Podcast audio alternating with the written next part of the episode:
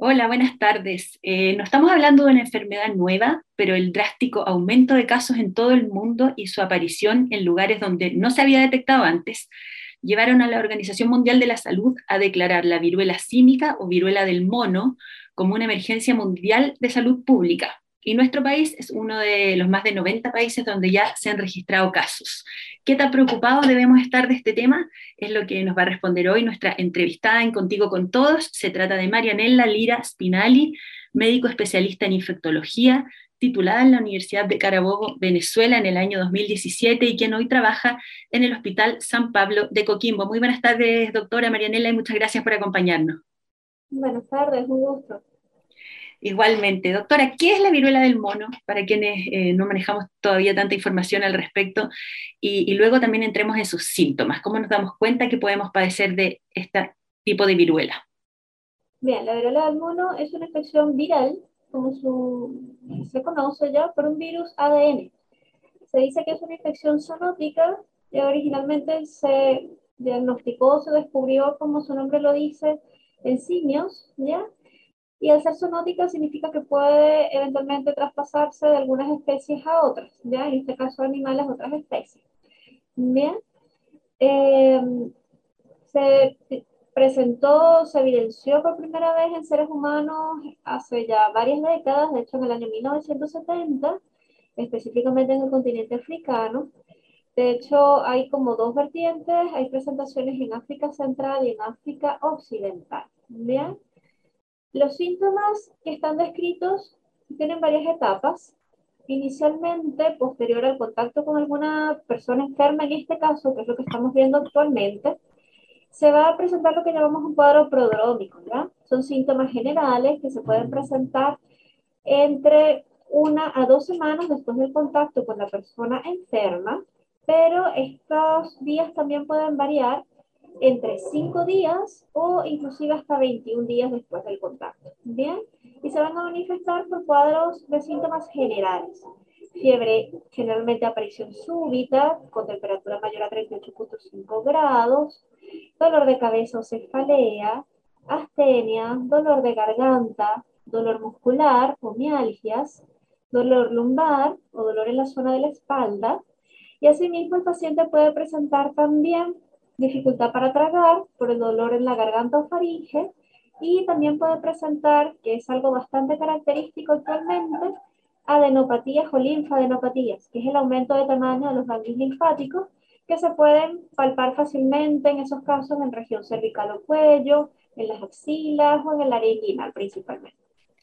Perfecto, ahí bien, bien claro los síntomas. Uno, claro, ha visto más imágenes en redes sociales, en los medios de comunicación, como de estos granitos, ¿cierto? Que aparecen de esta... Exactamente. Sí, como que uno... el cuadro o la fase prodrómica, generalmente posterior a esto, comienzan a aparecer las lesiones de piel. Inicialmente, cuando se descubrió esta enfermedad, tendían a aparecer lesiones generalizadas e iban todas como al unísono, ¿ya? Actualmente se están viendo aparición de lesiones diseminadas, pueden aparecer en cualquier parte del cuerpo, ¿bien? Y se van a ver lo que llamamos de forma asincrónica. ¿Esto qué significa? Que tienen diferentes presentaciones o en diferentes tiempos en diferentes partes del cuerpo.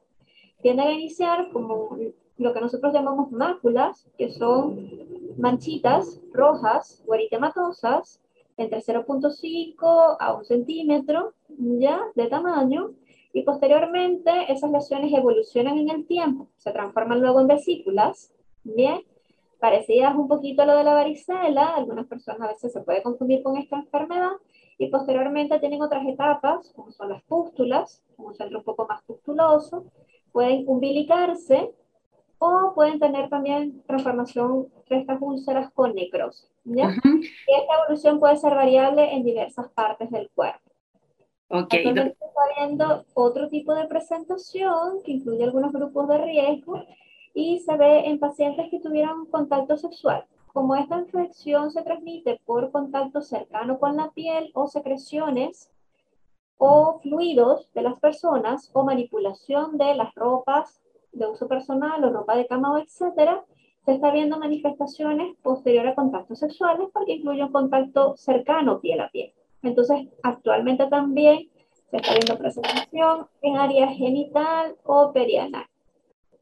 Perfecto, entonces ahí, porque claro, justamente queríamos entrar luego de esta sintomatología descrita eh, por usted, doctora, era, eh, la pregunta tenía que ver con cómo se contagia, entonces es un contacto como cuerpo con cuerpo, eh, como... Un contacto cercano, frecuente o estrecho, ¿Ya? con personas que tengan lesiones en la piel, ya cuando no se ocupa ningún tipo de protección del personal, que ya es bien conocida por la población en todo el contexto que tuvimos y tenemos todavía con los casos de COVID, ¿cierto? Eh, además de esto, se puede transmitir a través de fluidos, por eso la, manipulación o atención de estos pacientes incluye actualmente el uso de protección ocular y mascarilla, así como con el COVID. Eh, e igualmente se ha planteado como factor de riesgo también está descrito manipulación de ropas, cama o de uso personal u otros enseres eh, de personas que estén cursando con la infección activa. Clarísimo. Doctora, ¿qué tan grave, qué tan eh, mortal, cierto? ¿Qué tasa de, letalidad tiene la viruela del mono? ¿Es, muy grave? La tasa de letalidad realmente no es tan alta. Lo que está descrito en las poblaciones africanas, que era donde eh, de localización central occidental, es que en algunos de estos casos llega máximo al 3% y en algunos casos, como muy extremo, al 10%. En esas poblaciones, cuando se comenzó a estudiar esta infección, estaba escrito más que todo mortalidad en poblaciones de riesgo y en niños, ¿ya?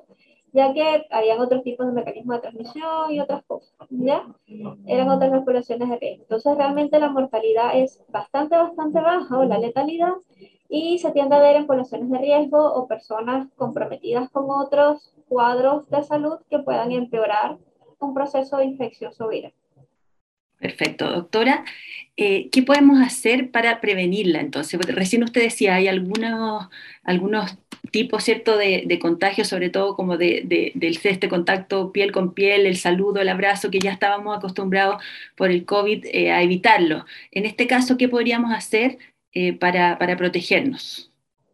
Bueno, cualquier persona que sospeche que puede estar cursando con un cuadro de viruela de simio, ya Debe tomar todas las precauciones que corresponden, consultar al centro de salud, intentar evitar contacto estrecho con piel con otras personas que pudieran resultar infectadas, ¿ya?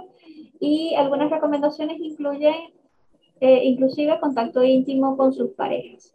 Bien, acudir al centro de salud más cercano y si creen que tienen la sospecha que pudieran haber tenido un contacto de riesgo, notificarlo para poder tomar las precauciones y avisar al resto de los contactos posibles. El aislamiento actualmente está indicado por el MISAL, como sabemos, que es el ente regulador nacional, y generalmente es hasta que ceden las lesiones que están en fase costrosa, hasta que se caen las costras. Generalmente esto sucede a los 21 días, ¿ya? Después de la aparición de las lesiones, que pueden ser muy pocas o muchas. ¿Ok? Em, además de esto, obviamente, eh, las personas que tengan algunas condiciones o comportamientos que puedan favorecer el riesgo se está describiendo actualmente mucho y esto no es eh, en algunos lugares, fue presentado actualmente en congresos internacionales de infectología y de otros tipos, se está viendo un rápido aumento en algunas poblaciones como son los hombres que tienen sexo con hombres o personas que tienen múltiples contactos sexuales por lo cercano de la relación per se, ¿ya? Entonces, estas personas evitar contactos sexuales con personas desconocidas o contactos casuales. Y el uso de preservativo u otros protege contra otras infecciones de transmisión sexual, sí, claro, pero recordar que como estas lesiones pueden estar en otras partes de la piel o transmitidas por secreciones respiratorias, obviamente una cercanía muy próxima va a favorecer también el contagio. Doctora, eh, nos queda bien claro ahí que, sobre todo, claro, los síntomas, eh, de qué se trata la enfermedad, cómo se manifiesta, eh, pero ¿hay alguna también particularidad, por ejemplo, que podamos señalar, alguna característica de los casos que se han confirmado en Chile? Me acuerdo, por ejemplo, cuando comenzamos con, la, con el COVID, que uno decía que la mayoría de los casos son personas que vienen del extranjero. En, en este caso de la viruela del mono, ¿hay algo así también que determine o, o que caracterice a los casos que se han confirmado en nuestro país? Originalmente los primeros casos que se confirmaron, la mayoría o todos tenían el antecedente de que habían tenido algún viaje al extranjero, viajes a Europa, Norteamérica, etcétera, que fue donde se comenzaron a dar las primeras alertas por este aumento de casos, teniendo en cuenta que es una enfermedad zoonótica que no estaba descrita en estos países, ¿ya? Con todo esto de la globalización, igual que el COVID, ya se ha diseminado, como tú ya lo dijiste, en más de 90 países. Para el día de hace dos días habían ya 270 casos confirmados en Chile. Bien, un solo caso probable, igual se han descartado muchísimos casos, pero ya se está viendo algunos casos donde no se ha podido confirmar el nexo epidemiológico con personas que hayan viajado. ¿Ya? Entonces, claro, inicialmente eran los viajeros y era una condición sine qua non sí o sí que la persona tenía que tener. Pero en este momento ya se están viendo un grupo no menor de personas que no tienen antecedente de haber viajado. Entonces ya se asume que ya puede haber alguna circulación en pacientes no con antecedente de viaje. ¿Bien? Clarísimo. Doctora, para ir cerrando entonces, bueno, recordarle también a nuestros auditores que eh, siempre está disponible el teléfono, el número de salud responde del Ministerio de Salud, es el 600 360 7777, uno puede llamar eh, de distintas partes del país, ¿cierto? Y obtener información. También el Ministerio de Salud en sus redes sociales, en Twitter, en, distintas plataformas ha estado también difundiendo gráficas que, vuelven a señalar, señalar lo que nos señalaba acá en el programa la doctora, los síntomas, eh, las vías de contagio, cómo reducir los riesgos y qué hacer también en caso de síntomas que, como decíamos, eh, es muy importante dirigirse a un centro de salud y evitar el contacto con otras personas y, por supuesto, eh, ahí ya comenzar todas las etapas que les vaya señalando el, personal de salud que los atienda. Entonces, para cerrar la pregunta del millón, eh, ¿ante qué situación podríamos vernos enfrentados? ¿Podemos vivir una, una pandemia, algo tan tremendo como ha sido el COVID, doctora? ¿A qué escenario nos estamos enfrentando con esto de la viruela del mono? ¿O es muy difícil de predecir aún? Es un poco difícil de predecir todavía, sin embargo, tenemos características de morbilidad y letalidad diferentes al COVID, al menos hasta como se ha presentado por el momento la viruela cívica. Un gran porcentaje, por no decir la gran mayoría de los pacientes, pasa sin mayores complicaciones el proceso, sin requerimientos de hospitalización, solamente autocuidado, manejo sintomático y vigilancia en el hogar o residencia sanitaria. Bien. Eh, si el paciente presenta complicaciones, obviamente va a requerir algún tipo de hospitalización, pero con lo que se ha visto hasta ahora de la evolución y manifestaciones clínicas, que sí son un poco diferentes a como se veía inicialmente, ya no parece que se esté produciendo un colapso sanitario como, en esa, como sabemos que se produjo con el COVID. ¿ya? De todas maneras hay que seguir viendo cómo evoluciona, eh, hacer harta educación con las personas que pudieran estar con factores o grupos de riesgo, ¿ya? Y insistir en la población que debe tener cuidado si tiene algunos síntomas para evitar la diseminación y extensión de los cuadros clínicos. De hecho, hay algunos otros países donde ya se está comenzando a ver un poco el descenso de los casos.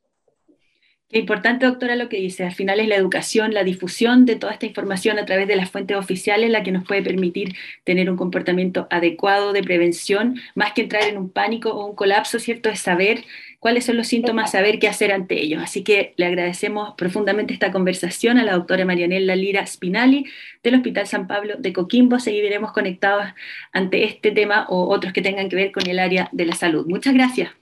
Muchas gracias. Hasta luego. Que estén muy bien. Hasta luego.